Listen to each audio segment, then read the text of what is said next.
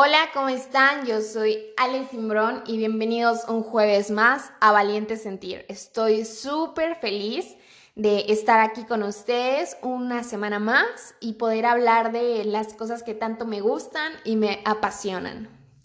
Justo ayer pasaba por un día no tan bueno, la verdad es que es normal que tengamos días malos y a veces cuando tenemos un trastorno, algo súper chiquito, nuestra mente lo puede llevar a cosas mayores y como que agravamos todo y nos sentimos súper mal. Entonces, ayer me pasó esto y me sentía mal, entonces empecé a escribir porque a mí me gusta escribir lo que siento, cómo me siento y fue que salió esta idea de hacer este podcast y hablar sobre lo que significa la depresión, porque creo que resuena mucho en todos lados, hay personas, bueno, actualmente es más común que las personas sufran de depresión y ansiedad.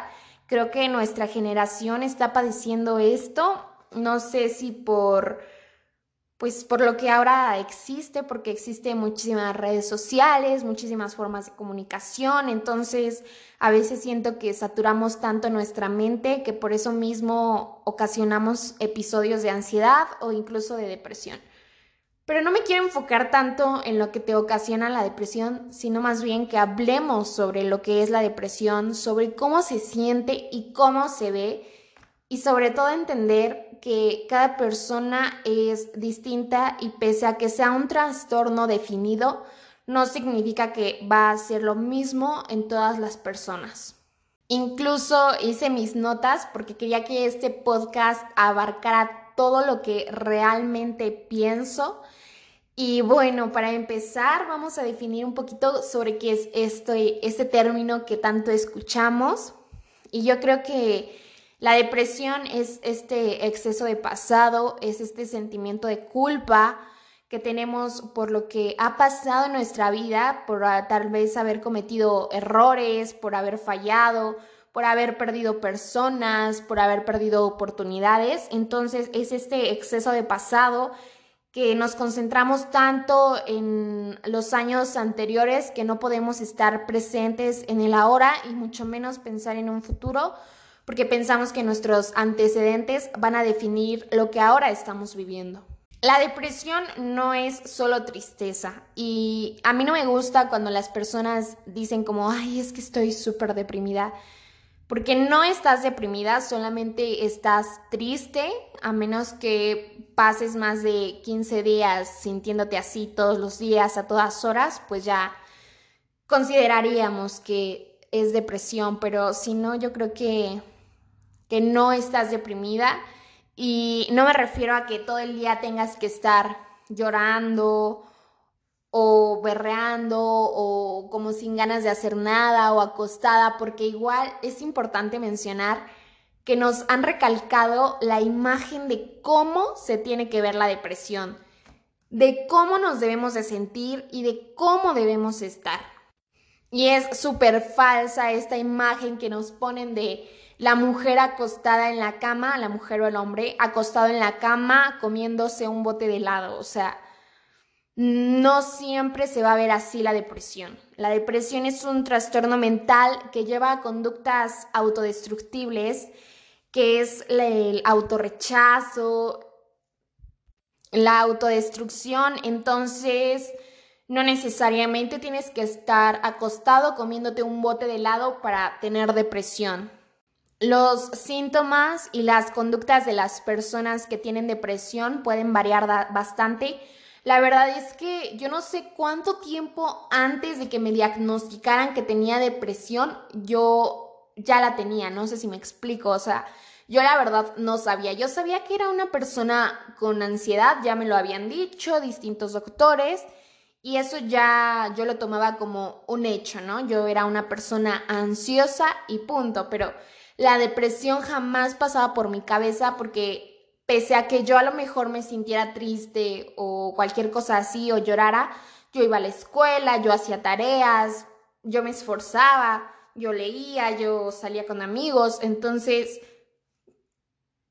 yo jamás pensé que estuviera deprimida porque yo me veía bien, o sea, me, arreglaba, me maquillaba, me gustaba, pues sí, hacer cosas, ¿no? Pero es por esto mismo que les digo que piensan que solo se ve de una forma que no puedes aceptar o que no puedes identificar cuando te estás sintiendo mal.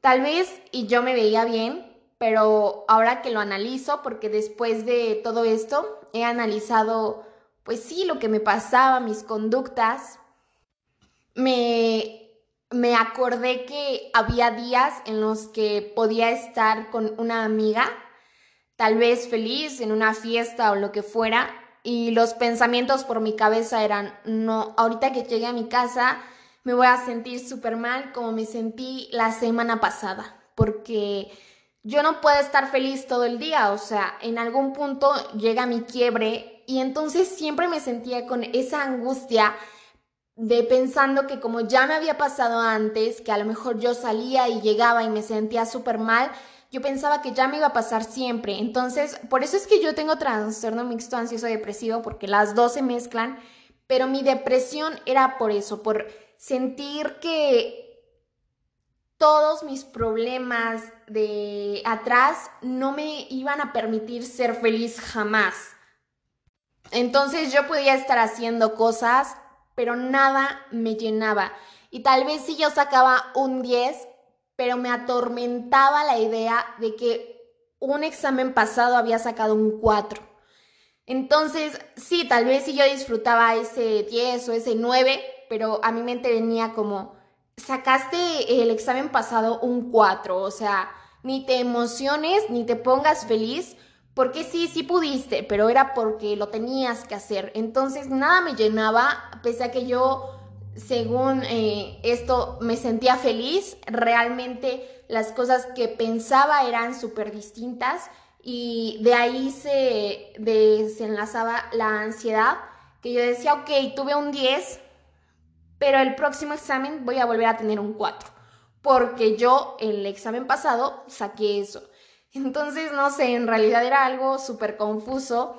Yo no entendía por qué mi mente funcionaba así, de verdad, era como estresante hasta para mí, porque yo decía, a ver, estoy aquí con mis amigos, poniendo otro ejemplo, estoy aquí con mis amigos, ¿por qué tienes que estar pensando en lo que te pasó, en los problemas que tienes en tu casa? O sea, ¿por qué no solo puedes concentrarte aquí y ahora y estar feliz, no? Y la realidad es que un pasado, una idea de antes, no me dejaba ser feliz, no me dejaba estar completamente llena. Y las personas que sufren depresión me van a entender perfectamente que sientes como un hueco en el pecho y no sé ni cómo describirlo, pero simplemente sientes muchísima tristeza y a lo mejor y no hay razones. Y a mí igual algo que me pasaba muchísimo es que a mí no me gustan los domingos. Bueno, actualmente he ido cambiando como esa idea de que soy una persona que no le gustan los domingos. Pero yo siempre he dicho que los domingos no son mis días favoritos, que no me gustan y que me deprimen, ¿saben? Y entonces, como a mí antes me chocaba ir a la escuela, de verdad era algo que yo odiaba y no hablo de hace poquito, sino hablo desde la primaria yo recuerdo que era domingo y decía, demonios, o sea, ¿por qué no puede ser un fin de semana eterno de 20 días?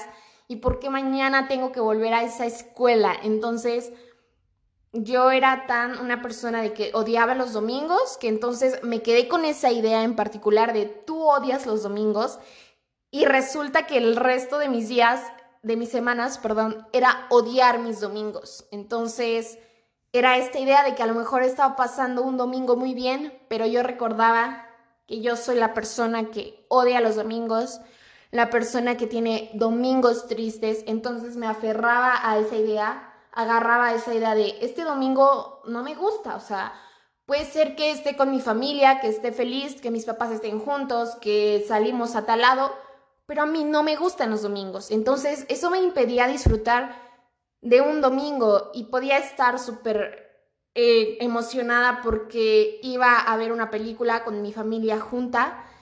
Y justo viendo la película yo decía, no, o sea, siento aquí el vacío porque yo no soy esta persona que disfruta este día, yo no puedo disfrutar este día porque a mí me tocó ser la persona que no le gusta, o sea, que no le gusta este día y entonces me aferré tanto a esa idea, la agarré y me la apropié porque simplemente en el pasado tal vez pues no me gustaba ir a la primaria, entonces esa idea ya fue trascendiendo en la secundaria, en la prepa, en la universidad.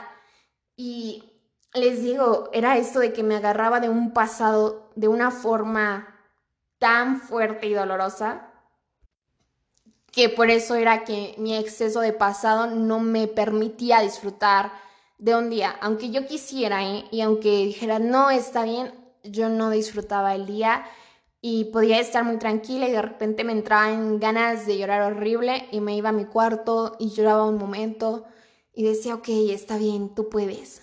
Pero era este vacío enorme y a veces yo creo que cuesta explicarlo porque no es tan fácil, o sea, no es tan fácil hablar de esto y que la gente te entienda, porque a lo mejor tú entiendes tu sentimiento, porque tú lo estás viviendo, pero otras personas puedan decir, ay, pues olvídate de eso y solo disfrútalo, pero en realidad no se puede. Y pues ya, ¿no? Les digo que yo supe que tenía depresión hasta que me dieron el diagnóstico y, e incluso yo decía, ay, ¿cómo? O sea, mi psicóloga no sabe o la psiquiatra no sabe.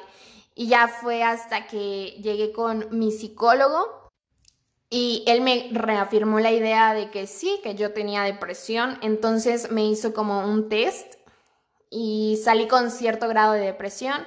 No sé qué puntaje, no tenía depresión mayor, pero sí tenía depresión, no era muy bajo, pero tampoco muy alto, o sea, era como un intermedio, ¿saben? Entonces, así fue que yo supe que tenía depresión y así fue que él me empezó a decir como, es que tú no disfrutas las cosas, es que tú estás muy apegada a algo. Y entonces fue que todo tuvo sentido. No es que yo lo haya descubierto por sí sola, o sea, obviamente no, sino pues lo había descubierto mucho antes. Pero creo que llegar con ese psicólogo fue como una lluvia de realidad y decir, sí es cierto, tienes razón. Y ya cuando acepté dije, ok, sí, tengo depresión, soy una persona que se deprime y está bien. Entonces, algo que yo le decía a mi psicólogo era, es que yo me levanto, o sea, soy una persona completamente funcional, que puede hacer sus actividades diarias, que puede desarrollarse, que puede convivir, pero no lo disfruto y me decía, pues no, porque tu misma ansiedad hace que te tengas que levantar. O sea, a lo mejor y mi depresión me dice, no, quédate acostada, hoy no tienes ganas de hacer nada, hoy no disfrutas, no quieres disfrutar, no quieres ver a nadie. Pero mi ansiedad me decía como no, o sea, levántate porque tú no puedes ser esta persona y tú tienes que ir a la escuela y tú tienes que hacer esto y el otro, así que te levantas porque tú no puedes estar acostada un día completo, o sea, no puedes dejar de ser productiva. Entonces era eso por lo que yo me levantaba, porque pues mi ansiedad me metía esa presión, ejercía esa presión y hasta cierto punto fue bueno porque gracias a que, bueno, no sé si gracias, pero pues mi ansiedad me provocaba levantarme y no quedarme hundida un 100%. Entonces, digamos que sí, que gracias ansiedad por hacerme levantar cuando no quería levantarme pero tampoco gracias porque por esas situaciones que yo no identifiqué que tenía depresión y que les juro que nadie de mi entorno se imaginaba que yo era una persona deprimida. Incluso recuerdo que cuando salí de mi primera terapia, dos de mis amigas me estaban esperando aquí en mi casa y llegué y les dije, ¿saben qué? Me dijo que tengo depresión y entonces mi mejor amiga dijo como, no, o sea, no, tú no tienes depresión. Y yo, sí, o sea, eso me dijo, ¿no? Y mi mamá igual, ¿no? Era como, no, o sea, ¿cómo no me pude dar cuenta que, que estabas deprimida, ¿no? Entonces, pues les digo, no fue algo que se identificara muy fácil, pero al final lo acepté y al final dije, ok, está bien. Y pues bueno, puede ser que ahora sea una persona más consciente, más presente, que no pase por episodios largos de depresión, que no me sienta mal todos los días. Pero sin embargo, esto no fue así siempre. La depresión me arrebató varias cosas que a lo mejor lo hizo por algo, porque yo me tenía que dar cuenta de algo. Entonces, ahora lo agradezco, pero sin duda alguna, en los momentos en los que me sentía tan mal, puedo decir que llegué a odiar este sentimiento y de estar deprimida, ¿no?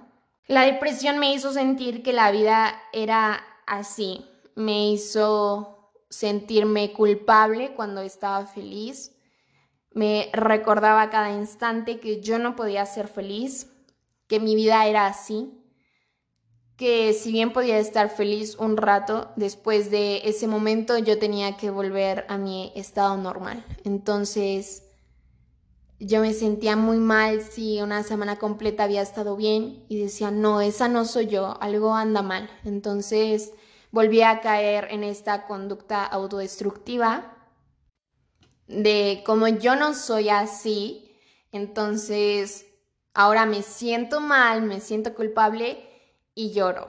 Y lloro porque no he podido disfrutar muchos años, muchos momentos y lloro porque no sé qué me pasa.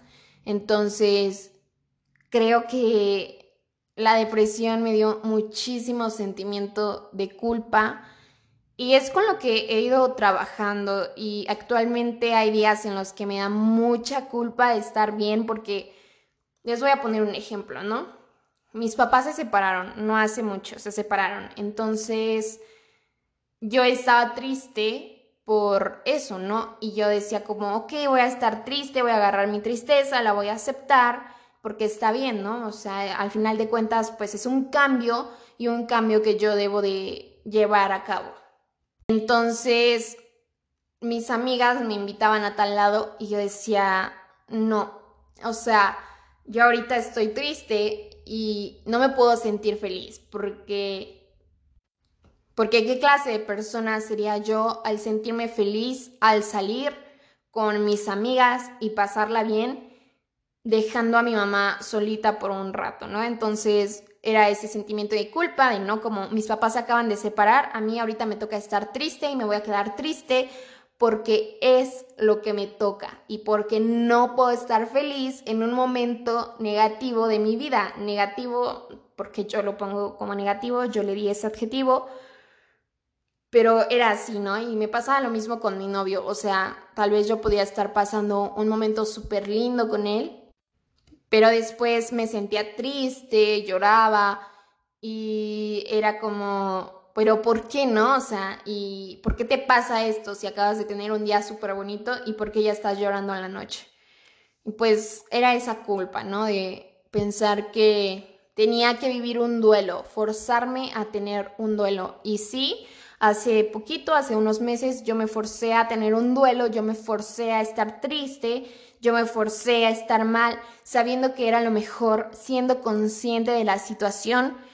Yo quería estar triste porque estar feliz me hacía sentir muchísima culpa. Entonces, sí, por eso les digo que la depresión te agarra en los momentos que menos esperas y que a veces ni siquiera te das cuenta. Y fíjense que yo apenas ahorita estoy como que reflexionando más esto.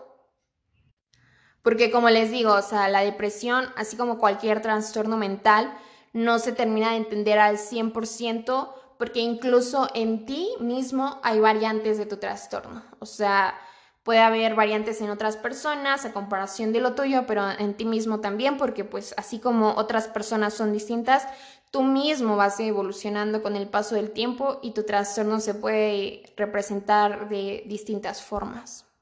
Aunque claro, siempre con una misma ecuación, pongámoslo así. Entonces, en mi caso era la culpa, el sentimiento de culpa. Y pues no les voy a decir como que la depresión tiene cura porque ni siquiera yo lo sé, para serles sincero, ni siquiera le he preguntado a mi psicólogo si la depresión tiene cura. Yo solamente llegué, tomé mi tratamiento, tengo un tratamiento psiquiátrico, un tratamiento psicológico que es cognitivo-conductual y creo que si algo les puedo recomendar es que si sufren de depresión o de ansiedad, tomen terapia cognitivo-conductual porque ustedes no se dan cuenta, pero de un momento a otro como que tu conducta, tus pensamientos dejan de ser distintos. Por ejemplo, yo tenía también como como muy en la mente lo de me quiero morir, o sea, me pasaba algo malo y yo ya me quería morir. Y puede ser algo malo mínimo, ¿eh? Y creo que eso nos pasa mucho, o sea, algo súper chiquito lo hacemos enorme. Entonces, la idea de me quiero morir, me quiero morir, siempre estaba en mi cabeza. Y este es un recordatorio para que hablen con las personas sobre el suicidio si una persona te dice que se quiere morir, que está pensando en matarse, en suicidarse, háblalo. Que lo hables no va a provocar que lo haga, al contrario, te va a expresar qué siente, te va a decir por qué quiere hacerlo y entonces tú podrás ayudarlo. No huyas de un tema. Sé que es delicado y que incluso la misma palabra tiene una connotación súper negativa pero háblalo porque si no lo hablas, la persona se queda con esa idea y con ese pensamiento.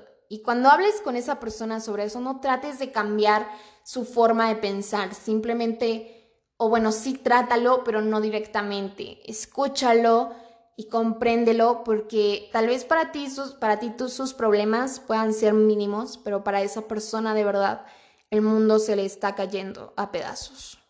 Y si, ustedes tienen la oportunidad de ayudar a alguien que está pasando por eso, pues háganlo, porque va a ser más satisfactorio haber intentado ayudar a alguien a no hacer nada, ¿no?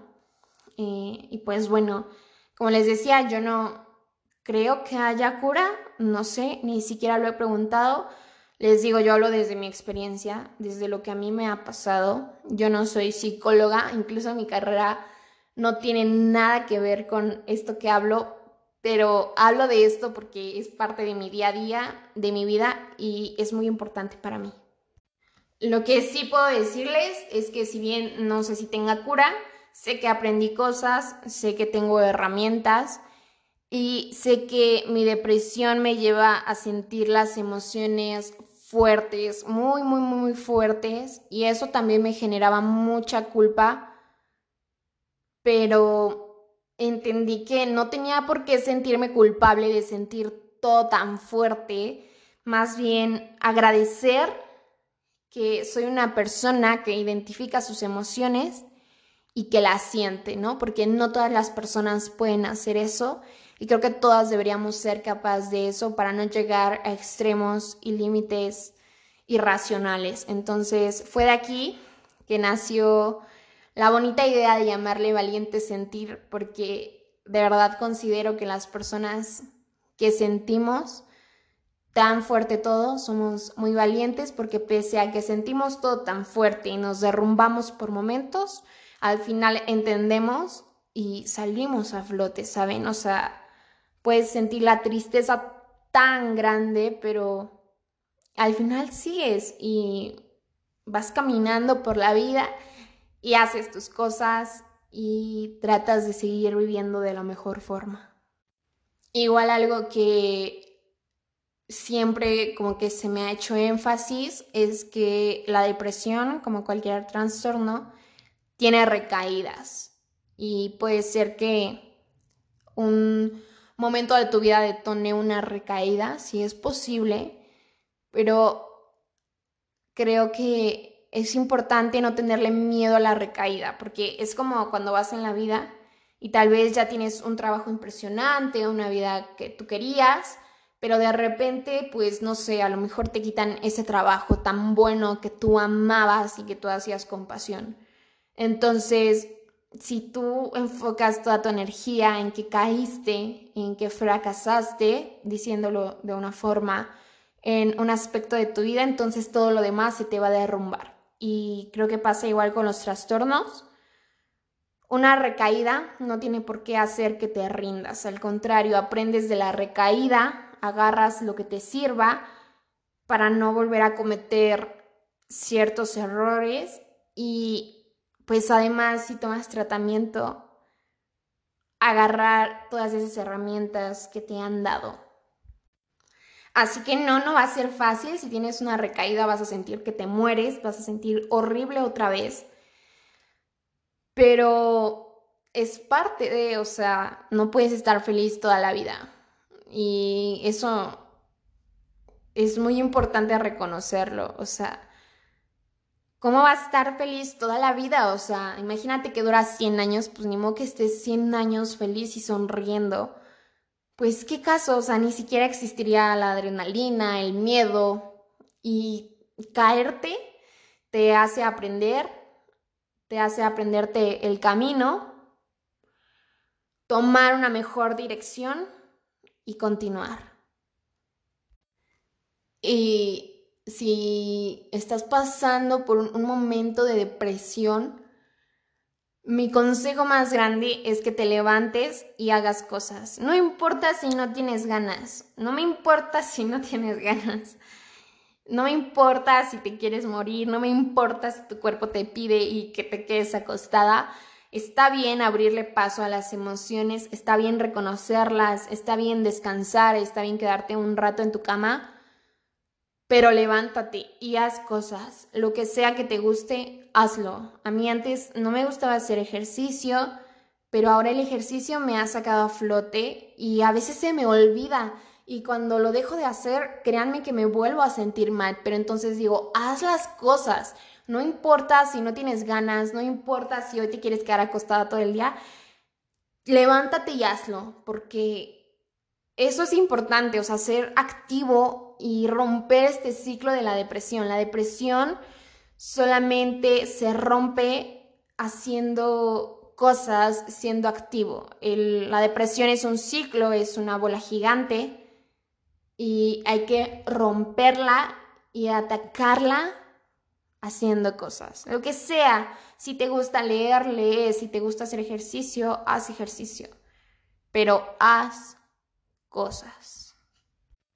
Porque incluso el hacer cosas te va a dar como este sentimiento de gratitud y de orgullo. Por ejemplo, yo cuando me siento muy triste digo, ok, yo me sentí súper triste pero ve lo que pudiste hacer, o sea, te pudiste levantar y hacer media hora de ejercicio. Entonces, eso es de admirar, porque pese a todo lo que estás sintiendo, hoy te levantaste a hacer algo que no querías, pero que sabías que era bueno para ti. Entonces, ese sentimiento de orgullo no te lo va a quitar nadie.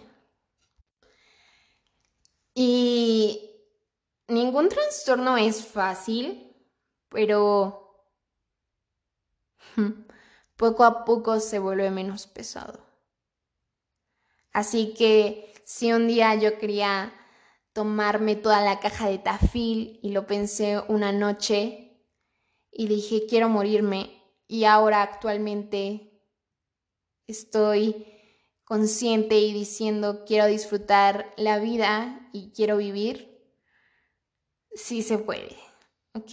Yo pensé en el suicidio, pero ahora definitivamente estoy convencida de que quiero vivir esta vida y que quiero disfrutar porque no sé para qué estoy aquí, pero sin duda alguna la depresión me hizo darme cuenta que también puedo ser una persona feliz y que puede disfrutar de las cosas y de las cosas más banales incluso.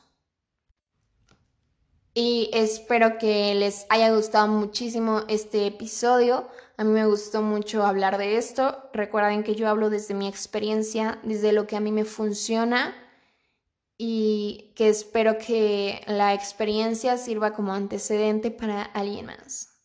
Nos vemos el próximo jueves. Bueno, siempre digo nos vemos, pero nos escuchamos el próximo jueves. Muchas gracias por estar aquí.